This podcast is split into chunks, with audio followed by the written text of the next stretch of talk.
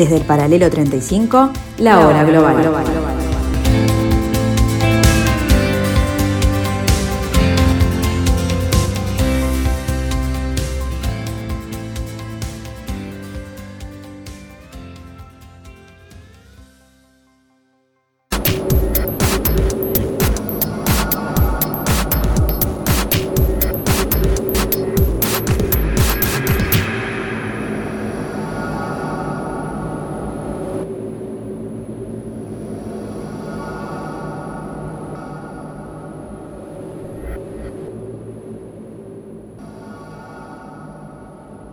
Tardes amigos, bienvenidos, bienvenidos a este martes, martes 13 de julio del año 2021, para un nuevo capítulo de la hora global en la tarde de Radio Mundo, en esta parcela de la tarde de Radio Mundo como cada martes y cada jueves a las 15 horas.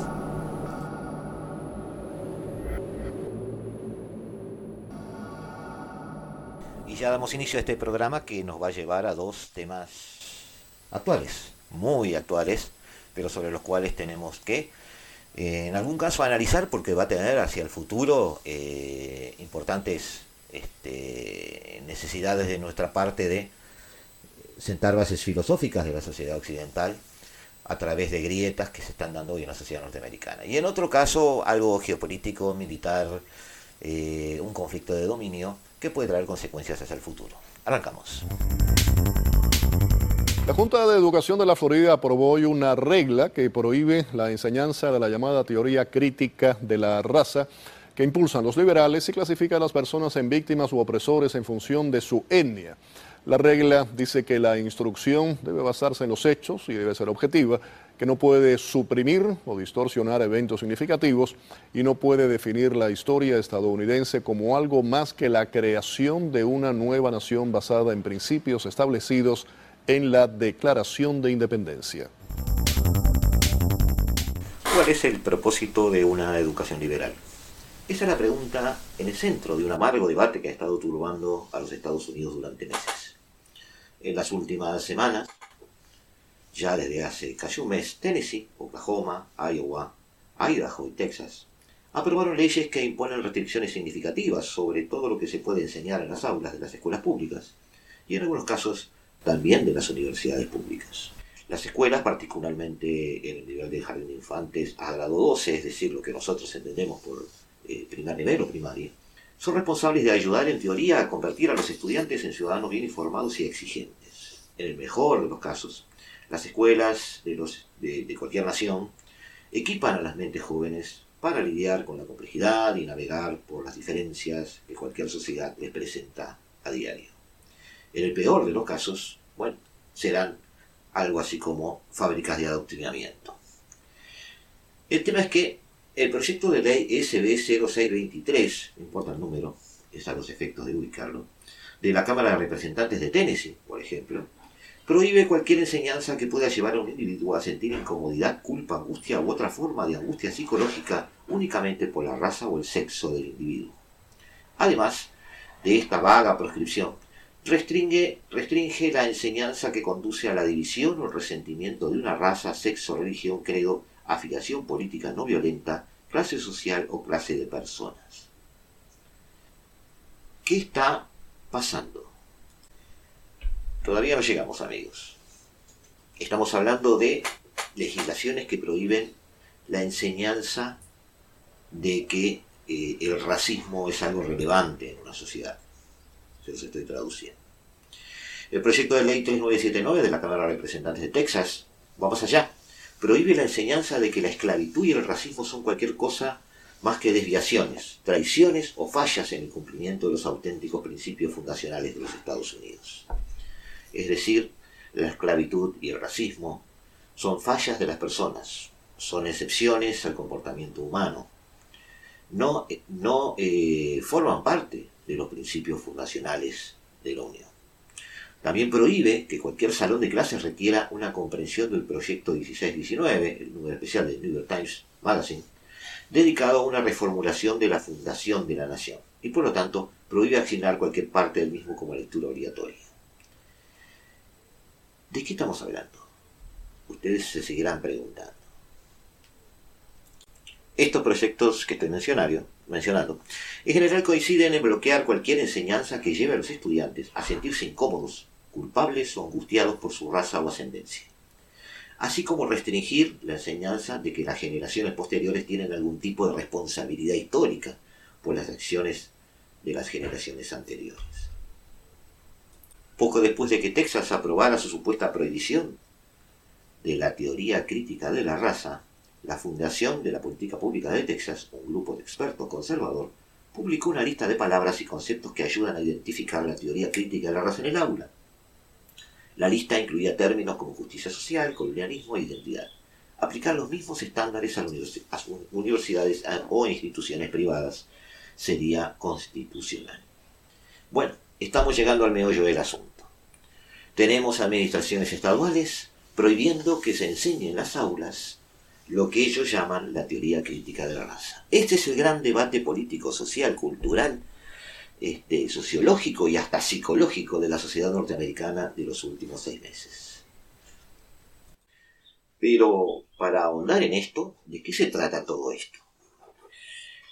La teoría crítica de la raza sostiene que el racismo no es una desviación del comportamiento humano, no es una excepción, sino que es parte del sistema. El racismo sería parte del sistema por el cual las sociedades dominantes han llegado a ser dominantes. La controversia sobre esta llamada teoría crítica de la raza que sostiene que la historia y la sociedad de Estados Unidos son incomprensibles sin un racismo institucionalizado. O sea, el socio de la dominación fue una estructura mental y cultural racista, la principal herramienta para la creación de una sociedad dominante refleja una vieja obsesión de un país que perdió más vidas en su guerra de secesión contra la Confederación Esclavista Sureña que cualquiera de todos los conflictos exteriores.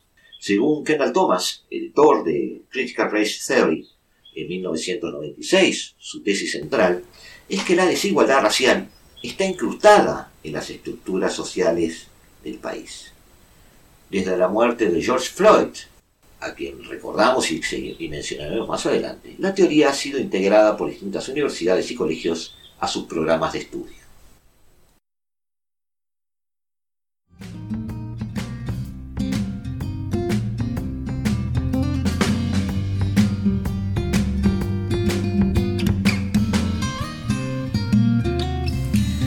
Esta concepción, eh, bastante clara en sus conceptos, el racismo es estructural en la sociedad, el supremacismo blanco y el poder racial se mantienen a lo largo del tiempo, en parte gracias a las leyes establecidas, es decir, son parte del sistema. Eh, hace que estos académicos, que son sostenedores de esta, teoría, comiencen a cuestionar los principios liberales meritocráticos, los que refuerzan las relaciones de poder establecidas a favor de la población blanca. En Fox News, que la mencionó por primera vez en el año 2012, las denuncias contra la teoría son cotidianas. En septiembre de 2020, Donald Trump firmó un decreto ejecutivo que prohibió a las agencias e instituciones federales divulgar tesis que sostengan que Estados Unidos es un país inherentemente racista.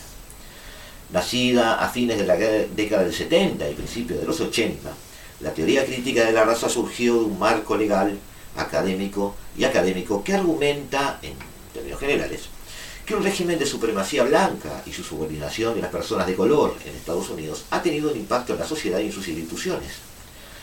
Es esencialmente una práctica en constante evolución de cuestionar el papel de la raza y el racismo en la sociedad estadounidense. La teoría crítica de la raza de alguna manera revela al racismo como un instrumento que ha moldeado la propia sociedad norteamericana.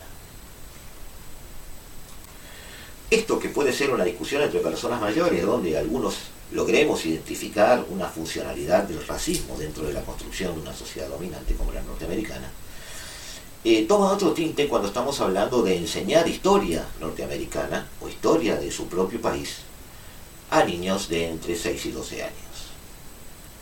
Estamos de alguna manera diciéndoles que eh, su propio país se construyó sobre la base de un racismo galopante, aplastando a las minorías y estableciendo una supremacía blanca por encima de cualquier otro concepto identitario, eh, ese es el tema en cuestión. Estamos en contrapartida, tomando la otra visión, eh, adoctrinando niños y convirtiéndolos en personas que se sienten culpables de ser blancos por haber nacido de una construcción racista y por lo tanto eh, les estamos endilgando una mochila ideológica y haciéndolos responsables de lo que ha sucedido en generaciones anteriores. Eso es, amigos, de lo que se trata. ¿Dónde están los límites que nos ayuden a analizar la teoría y la contrateoría? Cualquier enseñanza precisa de la historia de cualquier país podría ser que algunos de sus ciudadanos se sientan incómodos o incluso culpables por el pasado. Eh, ¿Qué decir del holocausto en el caso de eh, la sociedad alemana?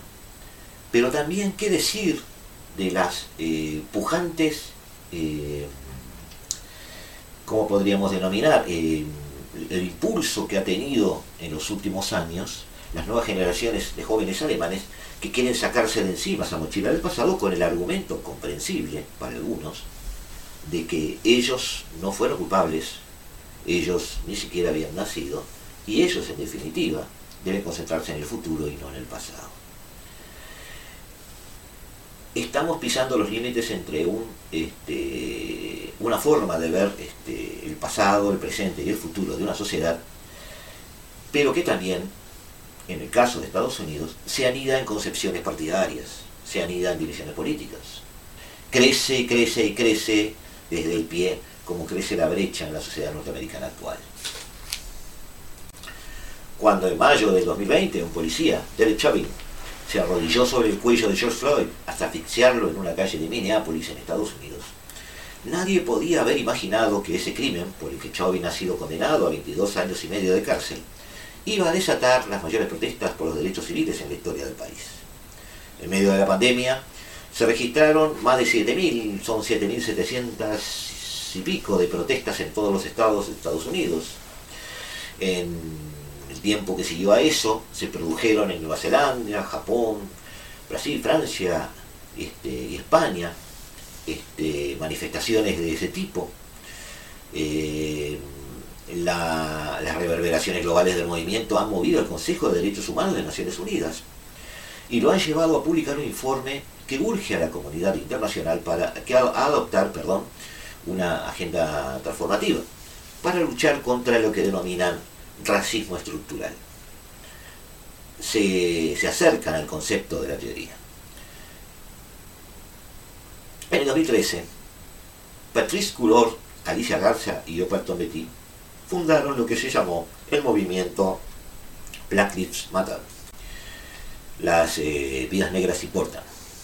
En Florida, después del asesinato de un adolescente negro, eh, Trayvon Martin, y desde entonces han seguido los pasos que otrora siguieron Martin Luther King y Malcolm X. No, no estoy entrando en comparaciones. Eh, que vincularon sus luchas en Estados Unidos con los movimientos similares en África, Asia, América Latina, el Caribe, eh, sobre todo el sudeste asiático. Eh, basta ver que las dos figuras centrales históricas que recién mencioné, como Martin Luther King y Malcolm X, revelan por sus matices, por sus enormes diferencias, para quien sepa del tema, saben que no fue lo mismo Malcolm X que Martin Luther King, revelan, decía, el mismo problema que se enfrenta Black Lives Matter ahora. Hoy es sinónimo para algunos de una lucha eh, refundacional de, este, la lucha por los derechos humanos, de los derechos este, raciales en todo el mundo, pero para otros no son más que una remake de los movimientos violentos eh, anti-blancos o anti-supremacía blanca que dirigía Malcolm X en los 60. La mesa también está servida para el debate en ese terreno. ¿Existe, amigos, un racismo sistémico? Eh, nuestros prejuicios, nuestra sensibilidad social, nuestro encono latinoamericano hacia el yanqui del norte muchas veces nos haría apresurarnos a decir que sí. Yo no estoy diciendo que no.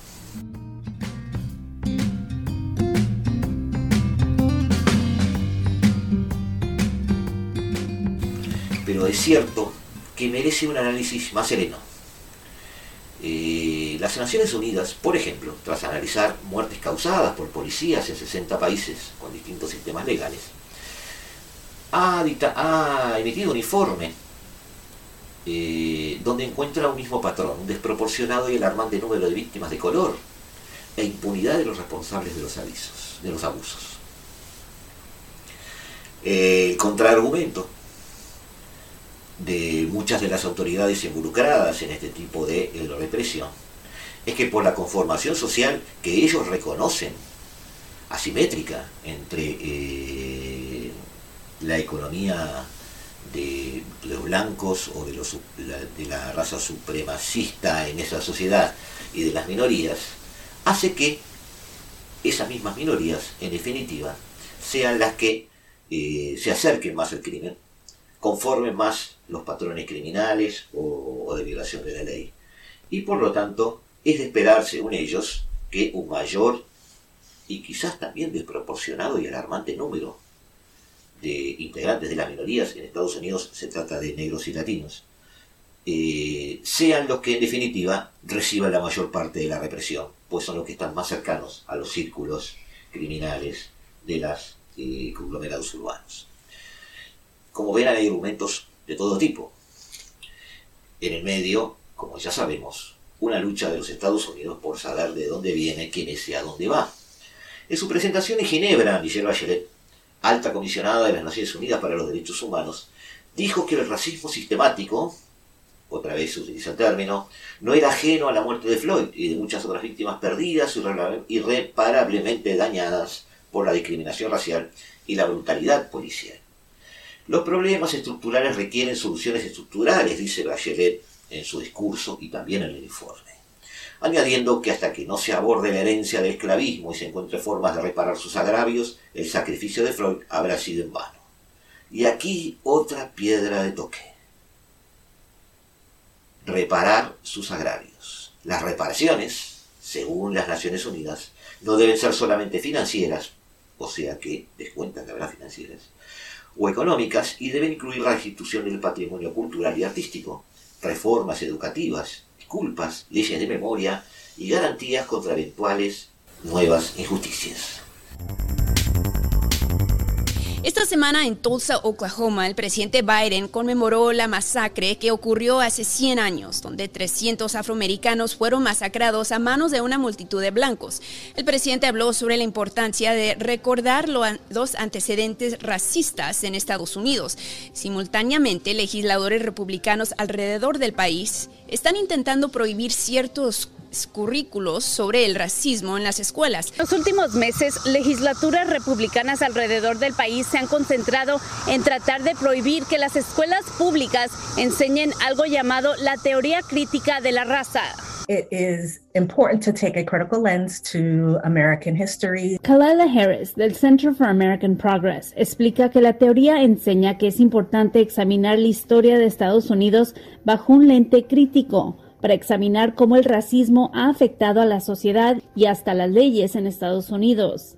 Harris dijo que el discurso que dio el presidente Biden conmemorando el aniversario de la masacre en Tulsa es un ejemplo de la teoría crítica de la raza. El presidente habló de cómo en el pasado millones de estadounidenses blancos, hasta legisladores del Congreso, pertenecían al Ku Klux Klan y que ese odio ha formado algunas de las leyes y aspectos de la sociedad pero legisladores republicanos alrededor del país alegan que la teoría crítica de la raza es divisiva y que les enseña a los estudiantes que las personas blancas son intrínsecamente malas. Nos estamos acercando, amigos, demasiado, o quizás es natural que nos acerquemos, a eh, el debate que se dio mientras veíamos caer las estatuas de Colón. El revisionismo histórico debe incluir una asunción de culpas de la sociedad actual, debe incluir una reparación o debemos entender que el pasado fue como fue, porque así se vivía en ese momento, y la historia, en vez de juzgarla y, eh, clasificarla en buena o mala, simplemente hay que interpretarla. Otro debate. Muchas aristas a la vez, pero se están dando. En un grito del pasado, el mes pasado, en Canadá, en realidad hace un mes y medio ya, en Canadá, donde un 5% de la población, más o menos casi 2 millones, 1.700.000 millón personas, pertenecen a uno de los, eh, a uno de los pueblos originarios, que son más de 600, debemos aclarar. Eh, la, mayor, la mayor parte de ellos están este, en Ontario este, y en la Columbia Británica, las partes que están habitables. ¿no? A finales de mayo, como les dije hace un mes y medio, más o menos, la comunidad, este, una comunidad indígena, eh, dijo haber descubierto restos de 215 niños en terrenos de un internado católico que existió entre 1890 y 1969 cerca de Kamloops, en la, colonia, en la Columbia Británica. Por encargo del gobierno de Ottawa, la orden religiosa que lo administraba sacaba niños de sus comunidades tribales para alejarlos de sus culturas y lenguas originales y así integrarlos en la sociedad canadiense. Es decir, adoctrinaba indígenas para convertirlos en, parte de la sociedad este, europea que se estaba instalando allí. En total, se encontraron un millón de tumbas sin identidad en los cuatro colegios católicos de la Columbia Británica, Manitoba y Saskatchewan. Según el informe eh, final de 2015 en la Comisión de la Verdad, esto ya había sido investigado, más de 4.000 de 250.000 estudiantes que pasaron por los internados murieron por causas diversas. Sus familiares nunca supieron qué les pasó en lo que eh, la Federación de Naciones Aborígenes describe como campos de concentración, donde los niños eran sometidos a castigos, violaciones, abusos y torturas. Esto acercó, eh, quedó a la llama del debate en estos días. El pasado grita desde el pasado y nos vuelve a plantear las mismas preguntas que hemos estado planteando en lo que llevamos hablando en estos minutos. Eh, la religión, la biología, la ciencia, la filosofía, eh, todo puede servir para justificar la discriminación. Todos sabemos que la gran parte de los conquistadores o colonialistas o, avances coloniales de Europa en los siglos anteriores manejaban el concepto de que ellos eh, debían imponerse, debían utilizar la tierra, debían conquistar la tierra, basados en que étnicamente tenía, existía una supremacía de eh, la biología que los creó. En los orígenes del totalitarismo de 1951, Ana Arendt ya había dicho que el imperialismo necesitaba del racismo como excusa para sus ¿A qué conclusiones podemos llegar amigos? Bueno, muy pocas porque el debate está creciendo y el debate recién está germinando. Obviamente lo vamos a ver llegar a nuestras costas, obviamente se va a instalar en los discursos de eh, la política intermedia y menor de los Estados Unidos, estoy refiriendo a condados, a, a las elecciones estaduales, a las elecciones de medio tiempo, que ya vamos a ver en el 2022 empezar a, prepararse. Y eh, simplemente podemos tirar algunas líneas. En definitiva, eh, la opresión económica, la desigualdad y la simetría es cierto que han estado presentes en la construcción de este mundo. Es cierto que esa construcción ha dado sociedades dominantes y sociedades dominadas. Es cierto que hay un centro y una periferia, como argumentaba Prebisch en los 60 y 70. Sin embargo, las razas eh, no son grupos iguales entre sí, que permitan clasificar a los seres humanos de una manera neutral. Si las razas tuviesen ese mismo estatus que puede tener otros grupos estándar, entonces el prejuicio y la discriminación que se desarrolla en contra de un grupo particular podría ser el resultado casual de, una erosión moral de los grupos. Sin embargo, todos sabemos que quienes le vendían esclavos negros a los blancos eran negros. Todos sabemos que eh, son tan asiáticos los eh, chinos que nacieron en Beijing o los habitantes de Shanghái como los uigures. Todos sabemos que, eh, de alguna manera, cada raza tiene particularidades al extremo de tener dentro de sí integrantes dominantes e integrantes dependientes. Existe la posibilidad o o el peligro de lo que se denomina a veces en economía el efecto cobra, es decir, lograr un este, resultado peor que el que se pretendía cuando se quería arreglar un problema. En el condado de Lowton, cerca de Washington, en respuesta a los informes de que el racismo ha sido un obstáculo para el progreso de los estudiantes negros e hispanos, las escuelas públicas de ese condado publicaron un documento el año pasado titulado Plan para combatir el racismo sistémico, en el que se pedía a los maestros que participaran en un aprendizaje profesional para desarrollar la alfabetización racial y aumentar la conciencia racial. El documento también revisó el código de vestimenta de los estudiantes, para llegar a prohibir el uso de imágenes o símbolos que representen una ideología racista o de odio, entre otras medidas.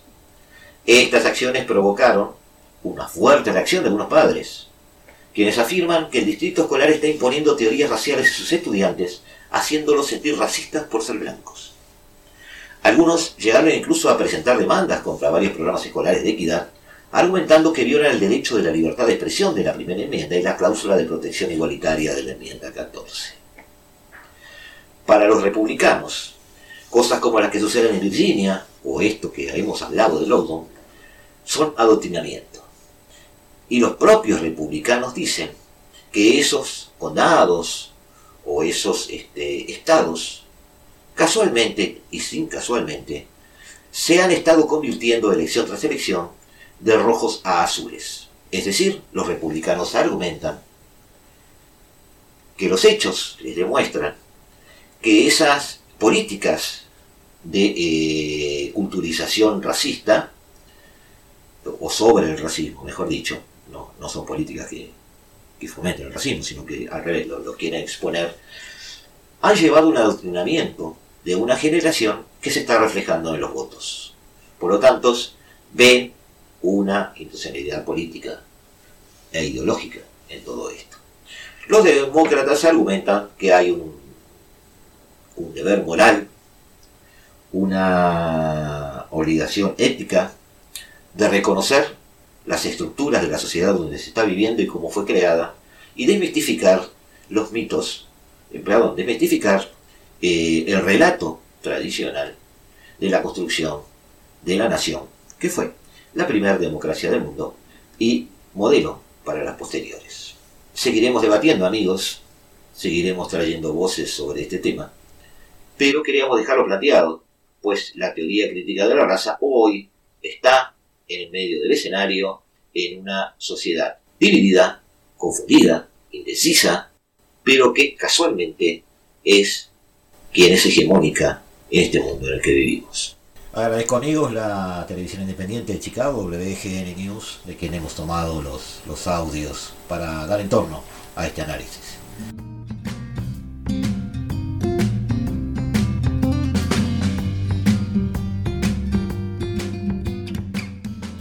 Instantes nos volvemos a encontrar amigos aquí en la tarde de Radio Mundo 1170 AM.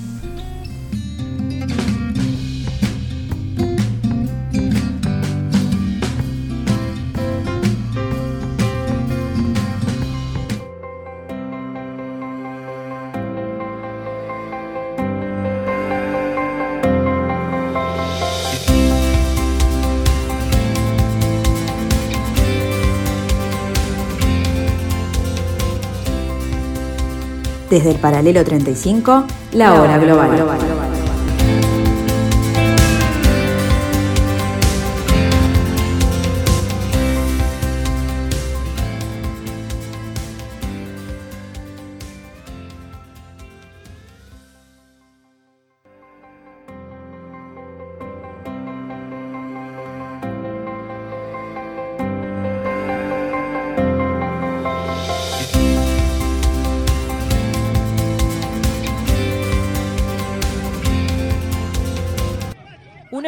escalada de violencia en Afganistán tras el asalto de los talibanes a la ciudad de Kalinao, la capital de la provincia de Badghis.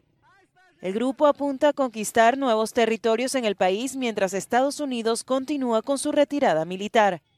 Kalinao fue tomada parcialmente este miércoles por los talibanes, tras colapsar la defensa montada por las fuerzas de seguridad afganas. Esta es la primera capital provincial en ser atacada y parcialmente invadida por los talibanes desde que el año pasado firmaron con Estados Unidos en Doha un acuerdo para encontrar una salida a dos décadas de guerra. Por otra parte, las autoridades afganas aseguraron que han ido recuperando el control de Kalinao y las operaciones defensivas continúan para expulsar a los insurgentes, con intensos enfrentamientos en varias partes de la ciudad.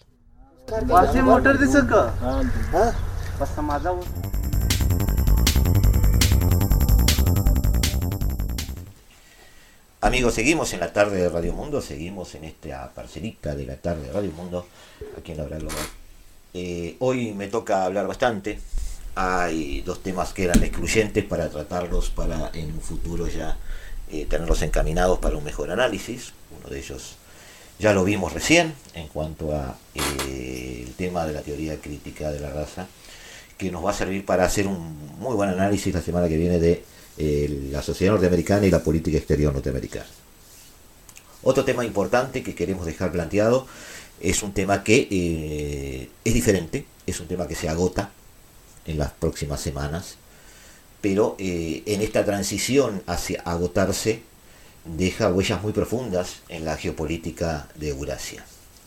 Eh, la retirada de las tropas estadounidenses de Afganistán eh, sobre todo de la base aérea de Bagram, a 60 kilómetros al norte de Kabul, que ha sido un símbolo de la lucha contra el terrorismo en las últimas dos décadas, eh, se ha hecho sin ceremonia y sin alardes.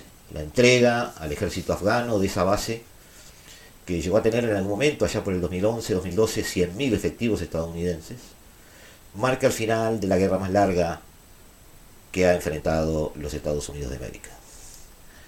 Eh, lo más urgente ahora para Washington, dado lo eh, poco organizado de esto, lo improvisado de todo esto, será desenredar una serie de visados especiales para aquellos afganos que hayan ayudado a Estados Unidos durante todos estos años y eh, a quienes han dejado casi colgados de un pincel. Sus vidas penden de un hilo ante el avance del potencial militar talibán.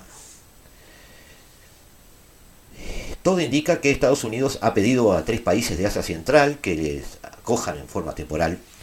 Eh, no se ha mencionado cuáles, pero los mencionamos más adelante. Eh, también estarían presionando para persuadir al gobierno turco de que mantenga sus fuerzas en Kabul con el fin de mantener abierto el aeropuerto internacional y gracias a él las embajadas extranjeras. Mientras el Pentágono trabaja en averiguar cómo seguir entrenando a las fuerzas afganas sin que queden soldados estadounidenses o incluso contratistas en el país para apoyarlos. De nuevo, vemos cómo Estados Unidos está llevando a cabo una retirada sin planificar, improvisando. Y déjenme agregar algo, amigos, este, con un poco de ingenuidad. Están pensando en cómo entrenar fuerzas afganas, fuerzas armadas afganas que no sabemos si el mes que viene van a existir. El número exacto de efectivos estadounidenses que permanecieron aún en Afganistán no está nada claro. Eh, son 3 o 4 mil, suponemos. Este, el mes pasado el Pentágono dejó de dar detalles sobre la retirada, eh, después de informar que de las 3.000 tropas que oficialmente tenían, prácticamente la mitad estaban en proceso de retiro y los equipos que allí estaban en la base habían sido destruidos. Eh, los expertos no parecen ponerse de acuerdo en lo acertado no de la decisión de Joe Biden de retirarse definitivamente de Afganistán. Recordemos que ya Donald Trump había el año, el año anterior, en el 2019, informado eh, de la fecha del 1 de mayo como, fecha, como deadline de la, de la retirada. E incluso llegó a firmar un acuerdo con los talibanes. Están, eh, en ese sentido, por un lado están los que afirman que las tropas estadounidenses ya no pueden resolver los problemas de Afganistán, que las bases ya no son efectivas para proteger a Estados Unidos del terrorismo y que no se puede seguir justificando ni la pérdida de vidas norteamericanas ni el gasto para mantener el statu quo. Por otro lado, están los que afirman que la unilateralidad de la decisión hace perder credibilidad a Estados Unidos frente a los aliados, que la retirada se hace sin haber establecido unas mínimas condiciones de base, y que como consecuencia Afganistán volverá a ser una base para los grupos terroristas que buscan atacar a Estados Unidos, un error estratégico como el que cometió Obama al retirarse de Irak, de Irak y que llevó luego al conocido despliegue de ISIS, eh, donde sí parecen estar de acuerdo los analistas internacionales, es en el negro panorama que le espera a este país y que muchos tildan de catastrófico. En una edición de Washington Post, Omar Sakilwal, perdón, exministro de Defensa afgano, eh, habla del ambiente de Kabul como caótico y al borde del pánico. Eh, ya en mayo, luego de la deadline, 70 niñas murieron en un atentado suicida contra el colegio de la capital.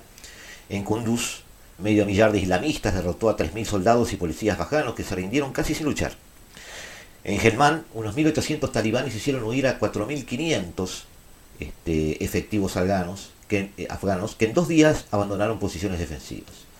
El contingente español de la OTAN, por ejemplo, que en mayo presenció la retirada de sus últimos efectivos, mantuvo un importante despliegue en esa provincia, pero también está en retirada.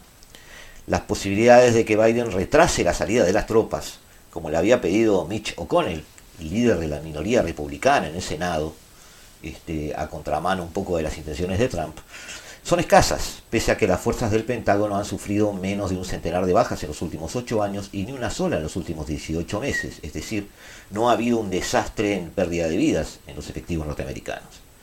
Biden ha dejado claro que su decisión no tiene vuelta atrás. En lo que ha significado una política de continuismo con las decisiones de Trump en el terreno, eh, Biden parece haber llegado a la misma conclusión de que esta ya no es una guerra que valga la pena pelear. El Pentágono ha retirado ya material suficiente para llenar más de 700 aviones de transporte militar. Este, Kabul apenas recauda unos 2.500 millones de dólares de impuestos, dice eh, el New York Times, y gasta, perdón, 2.500 millones de dólares, está bien, eh, de impuestos y gasta 11.000 millones. Es un gobierno eh, ya casi fallido. La diferencia de, de esta millonada que gastan lo aportan este, donantes internacionales en lo que debe ser un programa de asistencia que realmente aparece muy ineficiente y nadie sabe si va a persistir en el futuro. En mayo del 2011, tras la muerte de Osama Bin Laden, el 59% de los encuestados en Estados Unidos dijo que la misión ya estaba cumplida, que hasta aquí hemos llegado. Pero, ¿qué dicen los afganos? Paradójicamente, muchos afganos no ven esta, este desastre o este inminente acercamiento al infierno. Son conscientes de la delicada situación, con la creciente inseguridad y violencia, del largo camino que tienen que recorrer para alcanzar una paz duradera, pero al mismo tiempo creen que se les presenta una oportunidad y les molesta enormemente el catastrofismo internacional. Existe un consenso en los afganos de querer lograr la paz, aunque no a cualquier precio, eh, no está dispuesto a que se haga a expensas de las mujeres ni de los avances democráticos, a pesar de las dificultades y de los errores, como los fraudes electorales, la corrupción o la mala gestión pública. Según una interesantísima encuesta de Asia Foundation, alrededor del 90% de los afganos creen que es muy importante o algo importante proteger como parte del acuerdo de paz la constitución, eh, específicamente sobre la constitución un 92% se pronuncia a favor, la libertad de expresión, un 96%, la libertad de prensa, un 96%, un gobierno central fuerte, un 96%, los derechos de las mujeres, 97%, la igualdad entre los diferentes grupos, un 96%, y más de tres quintas partes se declaran muy dispuestos, en este caso, este, a, o algo dispuestos, a aceptar un acuerdo de paz en el que se ofrezca una amnistía general a los combatientes talibanes. No parece ser entonces un gran demonio el poder talibán para los propios afganos. Referente a si los talibanes pudieran estar en el gobierno o tomar el gobierno, el 58% o casi un 60% dice estar dispuesto a aceptarlo. Sin embargo, ceder el control de ciertas provincias a los talibanes como parte de un acuerdo de paz parece no encontrar demasiado apoyo. Más de dos tercios dice que estarían muy pocos dispuestos a aceptarlo.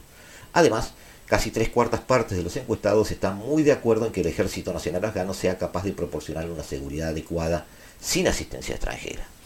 Es decir, interpretando esto, los, afganos ven como posible y hasta deseable en un futuro que eh, los, los talibanes pudieran llegar al poder, pero manteniendo la estructura institucional actual.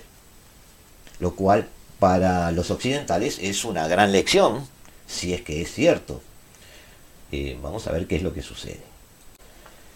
¿Qué dicen los Estados Unidos a esto?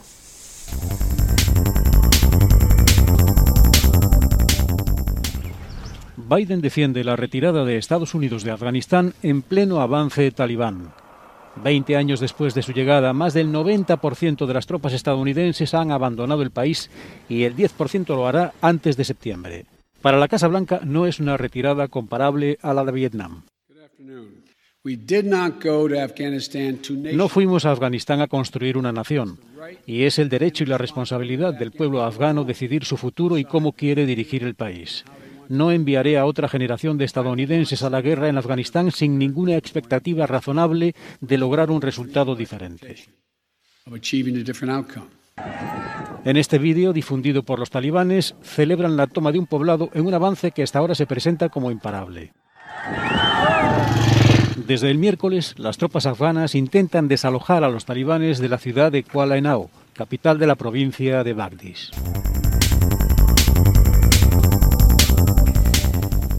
Según los norteamericanos, el miedo de los afganos es multifacético y es evocado por el macabro historial de los talibanes, los amargos y vívidos recuerdos de la guerra civil, así como la debilidad ampliamente reconocida del gobierno actual. Esa es la visión norteamericana. Estas condiciones, a su vez, empujan al pensamiento afgano hacia una sola dirección. El gobierno y las Fuerzas Armadas del país no sobrevivirán sin apoyo de los Estados Unidos. Muchos legisladores norteamericanos, funcionarios de seguridad y diplomáticos estadounidenses están de acuerdo con esta opinión sombría. Esta misma semana la evaluación de inteligencia de los Estados Unidos, presentada al Congreso, sugirió en esencia lo mismo.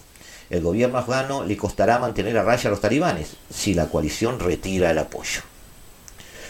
Eh, por supuesto que esto tiene su correlato en el terreno. El avance talibán parece incontenible.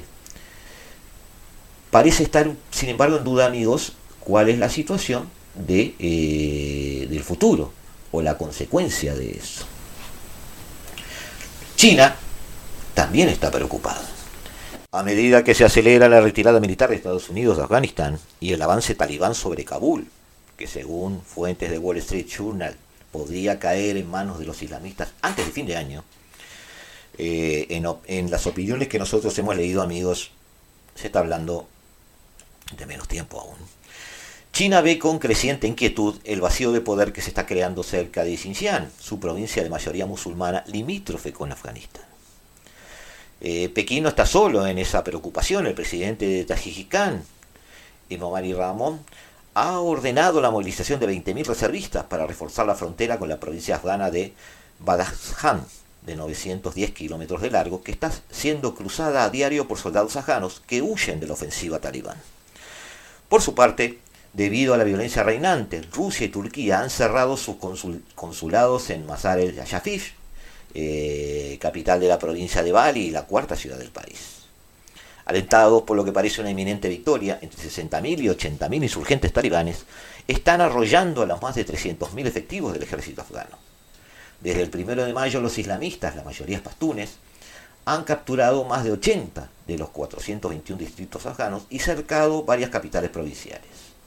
El ministro de Exteriores ruso, Sergei Lavrov, ha atribuido la crisis a la apresurada retirada de la OTAN y a la irresponsabilidad de Kabul debemos actualizar un poquito estos datos porque al día de hoy, de los 421 distritos afganos que recién mencionamos, que habían capturado 80, al día de hoy ya van 250. Lo último que desean Rusia, Irán, India, China y Pakistán es tener como vecino un emirato talibán. Eso está claro. De todas formas, parece que hubiera muy poco que hacer a ese respecto temen aún más verse arrasados a una guerra interminable en un país no por casualidad conocido como el cementerio de los imperios. Frederick Kagan, profesor de historia militar de la Academia de West Point, cree que ese escenario amenaza sobre todo a China, que corre el riesgo de caer en la misma trampa que el Imperio Británico, la Unión Soviética y Estados Unidos, incluso antes de empezar su propio proyecto neoimperial. Afganistán es el único país fronterizo con el gigante asiático que alberga bases de Estados Unidos, hasta ahora. Tras la retirada, la más próxima estará ahora en Qatar. Muchos analistas creen, por ello, que lo más probable es que Pekín promueva la reconstrucción del país a través de los proyectos comerciales de su nueva ruta de la seda y que desde Camboya a Djibouti tienen un potencial doble uso civil y militar. En unos años más, las fuerzas aéreas chinas podrían sustituir a las estadounidenses en la base de Bagram. El ministro de Exteriores chino, Wang Yi, ha pedido a Kazajistán, Uzbekistán, Kirguistán, Tayikistán y Turkmenistán, Turkmenistán, que son eh, aquellos países ex soviéticos, eurasiáticos que colindan con el país, que redoblen su lucha contra las tres fuerzas del mal, que mencionó como el extremismo, el separatismo y el terrorismo. En la zona afgana fronteriza con China, opera el, el movimiento islámico de Turquestán Oriental, al que Pekín atribuye varios atentados en Xinjiang. Si una resolución del Consejo de Seguridad de las Naciones Unidas lo pide, Pekín podría, eventualmente, y no es algo loco de pensar, formar parte de una fuerza de pacificación en Afganistán, tratando de mitigar eh, su propio enemigo terrorista fronterizo.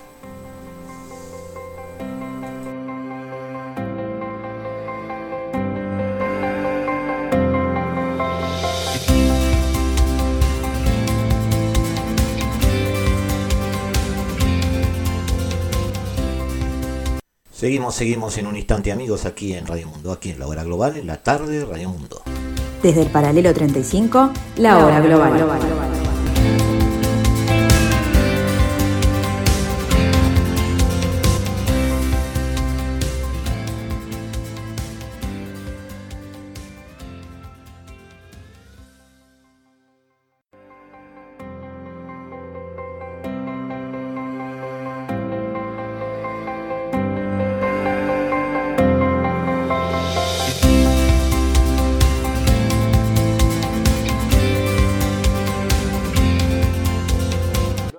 Talibanes ganan terreno en Afganistán tras la salida de las tropas de Estados Unidos y la OTAN y los problemas pueden alcanzar a Rusia. Las fuerzas extranjeras han abandonado el país y los radicales aseguran que están avanzando pese a la oposición del ejército local.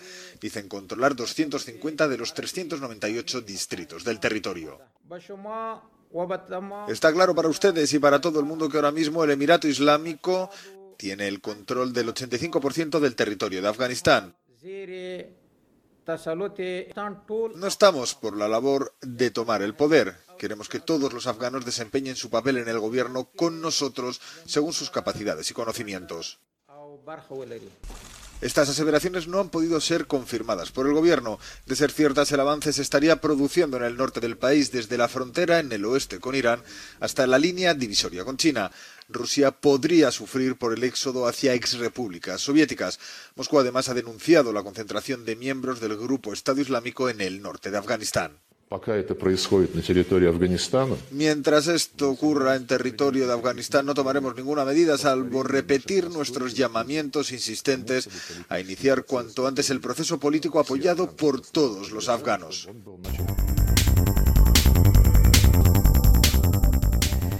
¿Qué pasa con los rusos? Bueno, ellos tienen un pasado complicado. Antes que Estados Unidos, ellos se hundieron en esa ciénaga y tuvieron que salir de allí. Básicamente Rusia oficialmente habla de que está preocupada por la desestabilización de Afganistán causada por la retirada de las tropas extranjeras. No se cansa de tachar de improvisada, desordenada y, falta de sentido una retirada en los términos en los que está haciendo Estados Unidos. Están preocupados básicamente también por las tropas de la OTAN, en realidad no parecen estarlo, pero es una excusa perfecta para poder darle un palo a la administración Biden, y obviamente están reticentes, por no decir totalmente negados, a la posibilidad de que bajo el sombrero de las Naciones Unidas Rusia pudiera enviar algún tipo de, tropas de, para establecer un equilibrio dentro del área afgana. Otra cosa es enviar tropas a sus fronteras. La frontera entre Tayikistán y Afganistán es algo que Rusia sí puede atender.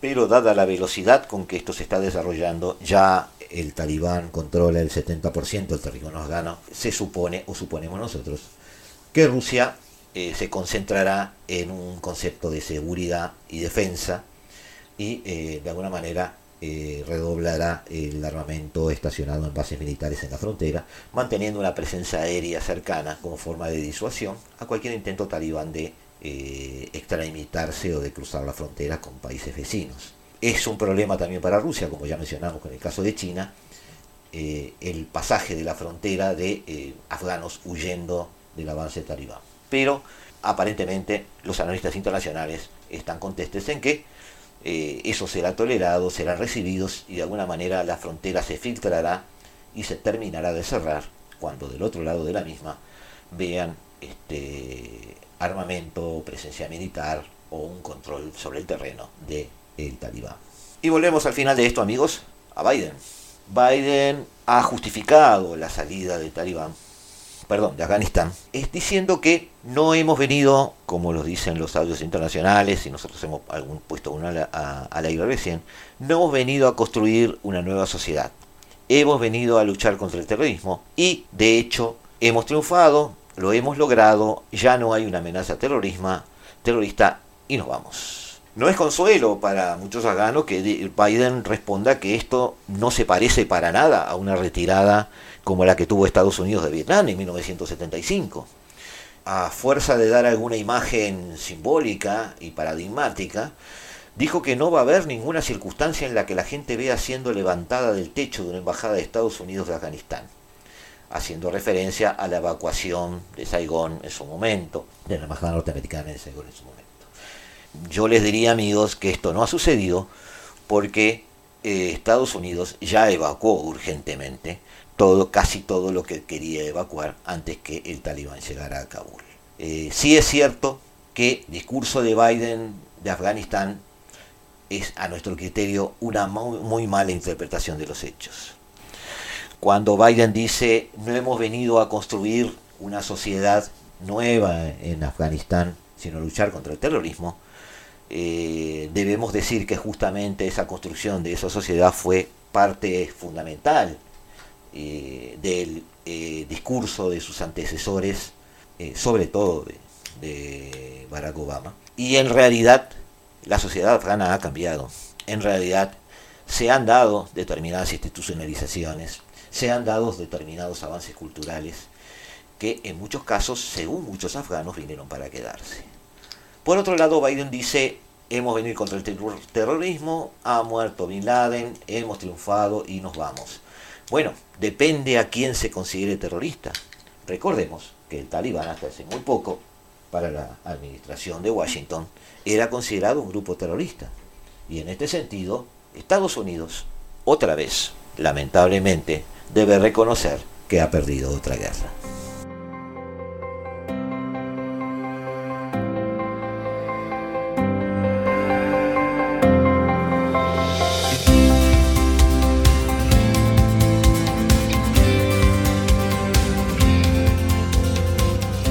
jueves amigos, los dejamos con la mejor música del mundo con Eduardo Rivero y se hace tarde y nosotros nos volvemos a ver. Desde el paralelo 35, la, hora global.